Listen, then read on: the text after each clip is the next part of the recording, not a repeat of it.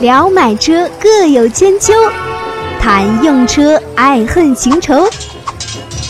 百车全说，你听我说。欢迎各位来到今天的《百车全说》，我是主播三刀。前段时间呢，就听了一个挺有感觉的一首歌啊。这个有的人讲说，这听歌跟卖车有什么关系啊？呃，你听我往下讲，肯定是有关系的嘛。就当时这首歌呢，啊，我也可以帮他打个广告，这个没关系啊。这个确实挺好听，也挺有才的。这个人叫郝云，唱这首歌叫做《活着》。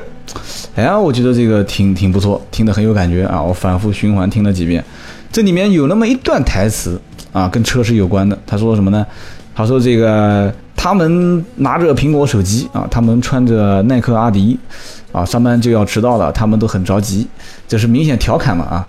然后他说：“我那可怜的吉普车啊，很久没有爬山，也没有过河啊。他在这个城市里过得很压抑，虽然他什么话都没有说，但我知道他很难过啊。我悄悄地许下愿望，带他去蒙古国啊。然后后面这个就是他的这个 riff 啊，就是不停地重复啊。”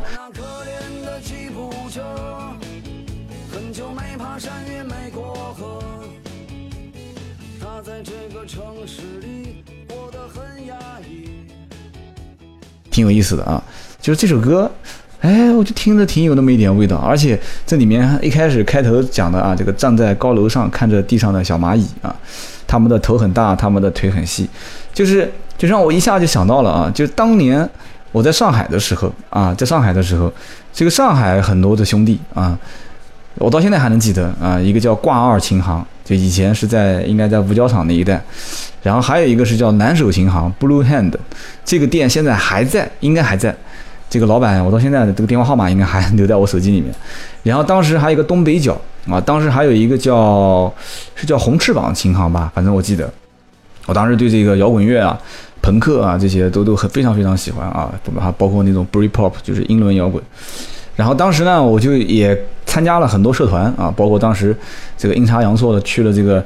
这个我不是这个上财的啊，我到上财，上海财经大学旁边不是上外嘛，啊，参加了一个叫蚂蚁乐队啊，当时组织的一个一个一个乐团，蚂蚁乐队现在应该还在，应该还在，这个蚂蚁乐团。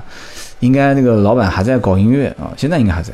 当时我记得我当年玩乐队的时候，上海出了一个叫水晶碟啊，如果有上海附近的或者做音乐的话，都应该知道水晶碟。包括当时我们去上海有一个酒吧，那时候我还小，才才才就不讲了，这私事啊。当时那个酒吧据说就是日本的彩虹乐队的经纪人开的啊，所以当时很多好玩的故事。这有机会我们再聊天啊，包括崔健当时这个反对。假唱，我们当时还亲眼看到了崔健在那个一个小酒吧里面，啊，这个反正 就是跟音乐相关的事情，我们聊得完啊，我们聊得完。所以呢，当时听到这首歌，我很有感触。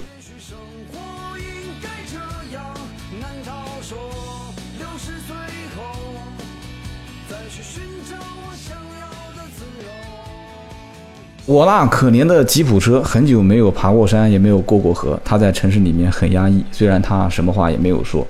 我知道他很难过啊，我许下愿望带他去蒙古国。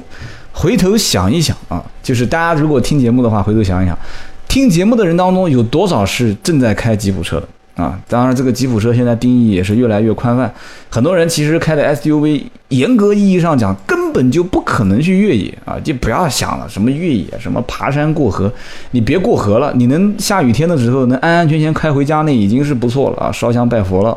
所以说。这个爬山过河就就越野啊，就这个事情谁来干啊？也就那么几个个把个的品牌能干。今天这期节目呢，我们聊什么呢？就聊一个可以爬山过河的，就真的可以带你去啊到蒙古国的这样的一个越野车。但是前提是这是一个也比较可怜可悲啊，我觉得是啊挺挺扯的一个一个一个车型啊。但是呢，是一个我个人也比较喜欢也比较敬佩的一个品牌。比较纠结，真的聊这个车比较纠结，而且聊这个车身世比较复杂啊。今天得跟你前后都得说啊，所以呢，让我先稍微捋一捋啊。你大家都知道，三刀聊节目，除了一些这个简单的资料，我也没什么稿子，就随便说。今天聊的是什么呢？聊的就是路虎的极光啊。就说实话，我现在都不知道该怎么讲了啊。这个就你讲是路虎揽胜极光啊，还是这个叫做奇瑞捷豹路虎揽胜极光啊？这个得分两期节目来讲，开玩笑啊，不要分两期，就今天一期讲完吧啊。其实这个车子呢，大家如果对这车有印象，特别是我，我其实对这个车印象很深。为什么呢？啊，除了身边有几个啊比较闷骚的这个兄弟开的是这个车，而且开的还是两门版的啊。除此之外啊，当然五门版的也很多。我讲的不专业啊，这个可能人讲了，有的人讲说三刀你不专业，那明明就是三门，对吧？没有车是两门的，那叫三门 （three doors），哎，三门版啊，那个叫五门版，不叫四门。其实我一直觉得很扯啊，你干嘛就扯这么四门的呢？啊，这五门的呢，三门的呢，对不对？你后备箱算个门是吧？啊，两个门开开来，后备箱算门。那我还说人是四条腿走路的呢，对吧？因为我趴着，前面手也是脚嘛，对不对？反正这就不扯了，反正就就这么说吧，按照官方讲的吧，一个五门版，一个三门版。就当时其实极光刚开始啊上市火的那一阵子，其实不叫上市火，就是它还没上市，就是最早零九年第一次曝光的时候，那个叫 R L R X 的这种限量版，很多人就很惊艳，我去车还能造成这个样子啊，所以很多人都觉得很惊艳。然后一直到最早的第一批啊，就我们也做二手车也收过一些极光嘛，就最早的第一批我们能看到的挂牌是二零一一年的年底。啊，这前后就是南呃，应该叫也可以叫叫揽胜极光吧，反正其实我们就喊它叫极光。就是第一批那个时候，其实上市的极光还是六速手自一体，还是爱信的变速箱，而且一直加价。其实六速的时候到最后尾期，就是应该是到了一三款上的时候，这个车才勉勉强强。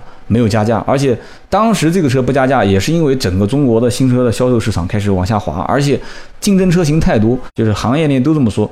极光是 2.0T 的车型当中最贵的，当然了，现在已经出现一个能能把它给干倒的啊，这个大家知道了，就是稍微了解一点应该知道，只要你的预算在这个周围，你看过这个车，或者你是发烧友的话，保时捷的 Macan 啊，保时捷的 Macan 上市啊，当然它官方报价五十多万，没有没有极光 2.0T 的官方报价高。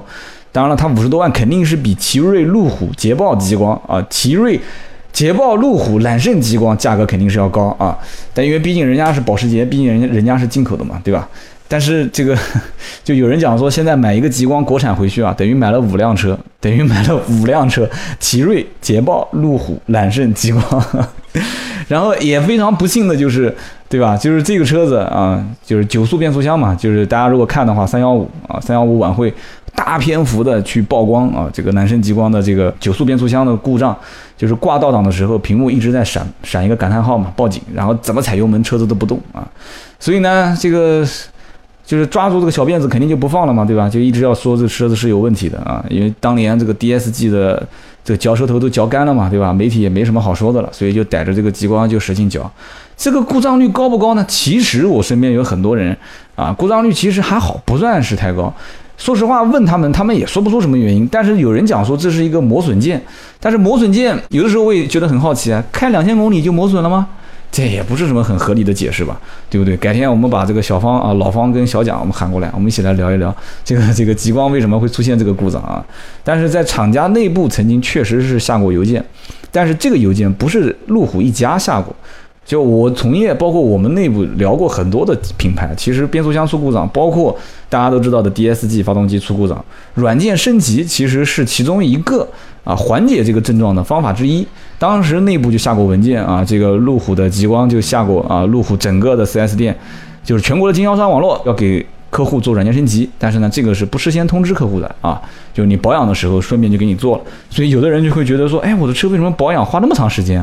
就有的时候就是厂家内部下了文件，需要软件升级，但这个软件升级可能，可能这大家也别紧张啊，只是可能也不是什么太大的硬件故障啊，就是软件可以弥补嘛，就像这个 Windows 一样的，对吧？就像这个这个这个苹果的系统一样的，这个 bug 给你升一下，有可能你就不会出现死机啊。但是如果是硬件故障，那这个东西就很难讲了啊。但是确实也有很多人。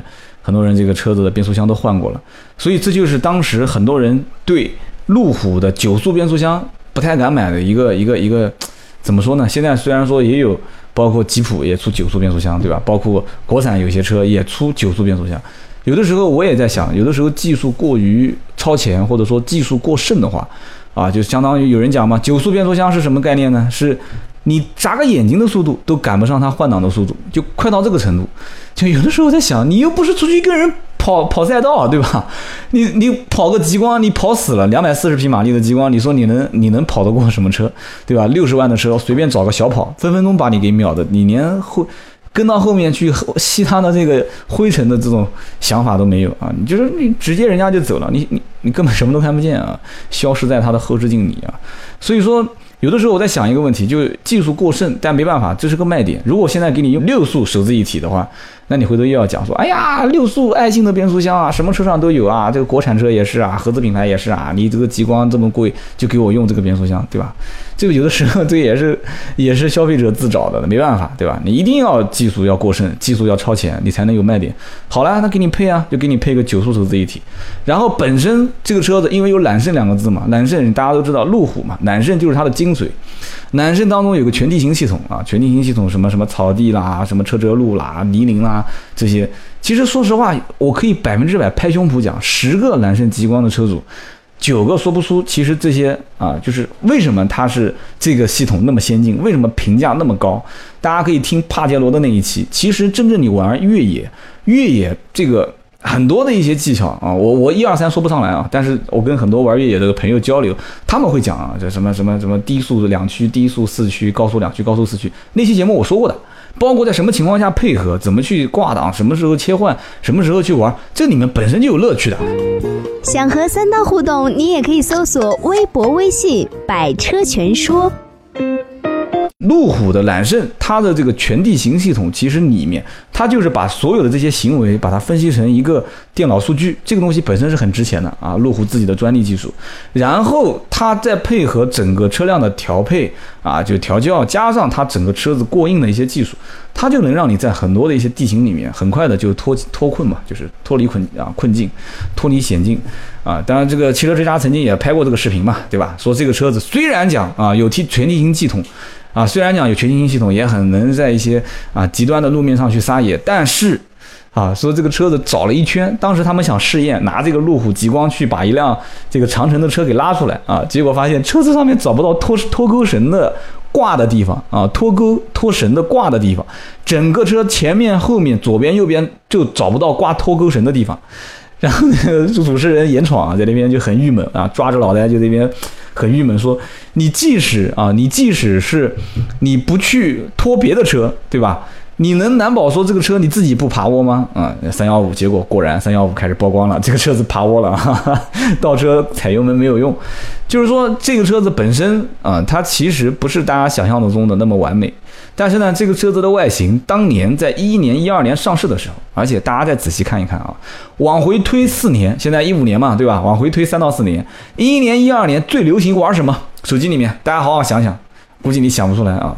我来告诉你，男同胞最喜欢玩的是什么？当然了，没有女同胞玩，男同胞也不会玩这个软件，是什么呢？陌陌嘛，对吧？陌陌是哪一年上市的？大家可以去看看啊。那两年的时候，就是陌陌最盛行的时候，所以很多人就讲嘛，这个极光。叫做约炮神器啊，极光配陌陌约炮利器啊，用陌陌先摇一摇啊，先去这个找找附近的人，完了之后啊，告诉他，哎，要不要我开极光过来接你啊？发个车的照片，发个自拍，这个就是当年的一个配置。然后我当时第一次接触这个车是什么时候呢？那虽然很多朋友是在路虎捷豹的 4S 店啊。然后我一直不太不太敢去这个 4S 店，为什么呢？因为这个 4S 店啊，常年是比较封闭的一帮人群啊。然后呢，我自己感觉是一帮这个逼格比较高的销售员啊，就是哎就天天你跟客户昂昂头也就算了，对吧？他跟我们同行之间啊，捷豹啊，你爱买就买啊，不买就不买。就我们同行之间有的时候也会问问车的价格什么的。就我们也感觉就是这帮人就像就狂的就跟二五八万一样，看不懂不晓得怎么回事，就感觉全年就没有任务。没有任务，没有销量任务，反正就是这样的，随便卖，反正都是加价啊，男男生也加价，极光也加价，反正什么都加价啊，所以我就我就觉得说，过这这么狂啊，我就觉得这个卖路虎的就狂到这个程度啊，你还真别讲，当年就是这么嚣张啊，你爱买就买，反正你跪舔，你就是你掏着钱就是抢着过去说啊，就爷，反正我就要买，加十万，十万还不开票。加十万，加价的十万是不开票的，就是纯塞到对方的口袋里面，说爷，我求你了，把这车卖给我吧。对方可能还得看看你的姿态啊，然后再把车卖给你，就是这么一个情况。在当年。极光依然是热销车型啊，我觉得真的看不懂啊，有点 看不懂，真看不懂。所以说，因此可以看得出来啊，就是一个设计是能抵上多少个啊，这个所谓的老老实实埋头做技术的一些一些品牌。所以说，这个设计大家估计也知道，我我我不讲，如果关注过这个车的人，可能也都了解过啊。它的这个内饰啊，是由这个维多利亚啊，就是辣妹不叫辣妹了，这个叫辣婶啊，这个辣婶。啊，维多利亚去做操刀设计的，本身人家就是时尚达人，所以整个内饰给人感觉一开门哇惊艳啊！就这个车子不是属于外面看像一百万啊，走近看像十万，拉开拉开门一看像两三万啊，不是这个概念。就门一拉开发现哇，这这个内饰做的真的是相当相当这个。只能说是精致，还不能说是叫高档啊，高大上。因为为什么呢？你其实用手去摸一摸，你也能发现，其实材质也很一般啊。这个皮也很硬，然后塑料也是很硬，硬。塑料很多啊。但是呢，它修饰的，就是它多用一些心去把它修饰修饰，把这些边边角角啊、接缝啊各方面做的严丝合缝，真的很多消费者其实是买单的啊。就是路虎的极光这个车就能最明显的证实这个道理啊。其实这个车子，你把壳子扒开来看看，包括里面，其实这些配置也就那么回事，没有什么。除了这个全地形系统，确实还是很值钱的啊。其实也没有什么能能能说得上来的一些东西。但是就是这个造型，因为这个造型就纯粹感觉就是概念车，直接就量产了，就是没有任何改动就量产了。所以这种超现代的造型，让很多人就觉得。这个你懂的啊，就开出去这个你要那回头率，那这个车当年在路上开回头率是极高的啊，但现在其实也还好，就是大家看的见怪不怪了。所以当时你要愿意多花几十万的成本去买这个外形啊，其实有些人是愿意的，但是把门一拉开，发现这里面也跟太空舱一样的啊。就是我第一次上这个路虎极光，大家也不要笑啊，就我我当时还真的找个厕所去把手给洗干净了，因为我觉得我我根本就不敢把这个车弄脏啊，我觉得。对不对？而且我第一次开这个车的时候，大家如果真的你要是去去去去怎么说呢？去真的接触这个车，你会发现，就是人有的时候就是这样子啊，就是你平时穿的都是两三百块钱的衣服，你就是那那个层次的人啊，你你别去讲那些虚的，说啊我低调什么的，不要谈那些虚的。我记得有个韩国人当时讲了一个故事嘛，就是到国外去旅游，对吧？然后结果呢，去了一家奢侈品店，到奢侈品店穿了一身衣服，他发现呀，这镜子里面这个人怎么？怎么怎么怎么跟跟平时的那个我完全不一样啊，完全不一样，对，哇，这个好啊，这个名牌，哎呀，这个穿的这个一身就浑身感觉就是就是自己是个成功人士了啊，然后他呢出去走路各方面都很有自信了啊，结果。但是钱花光了，没 没没有钱去旅游了，那怎么办呢？啊，他就结果跟那个住宿的老板讲说，能不能我我帮你在这边拉生意啊？我带你拉几个客户，你让我多住几天，我再想想办法，我再想想办法，我多挣点钱，我到时候我再去旅游。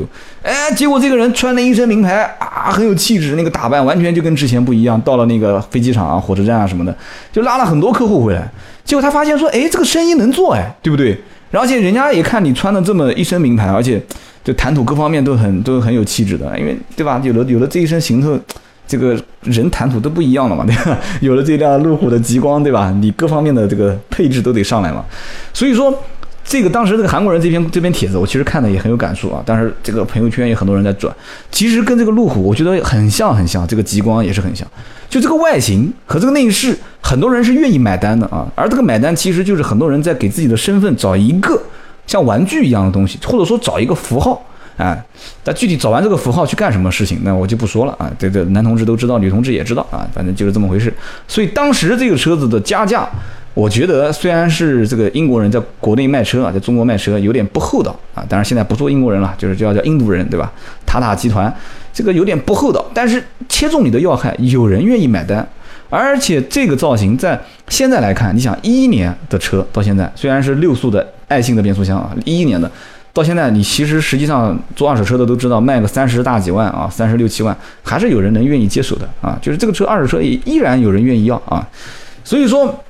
二点零 T 排量啊，就是当年是号称卖的最贵的一款车啊。两门版，两门版也是让我觉得匪夷所思的。这么大个车子，你说搞个两门版，但是两门版依然能卖，而且还有很多人愿意卖。而且 4S 店只要跟你讲说五门版啊，四门版啊，其实我现在叫官方是五门版嘛，啊，我们不管了，我就说四门两门吧。四门版没车，跟你说只有两门的，哎，还就有人愿意掏钱，两门就两门也无所谓，将就将就就买回去了。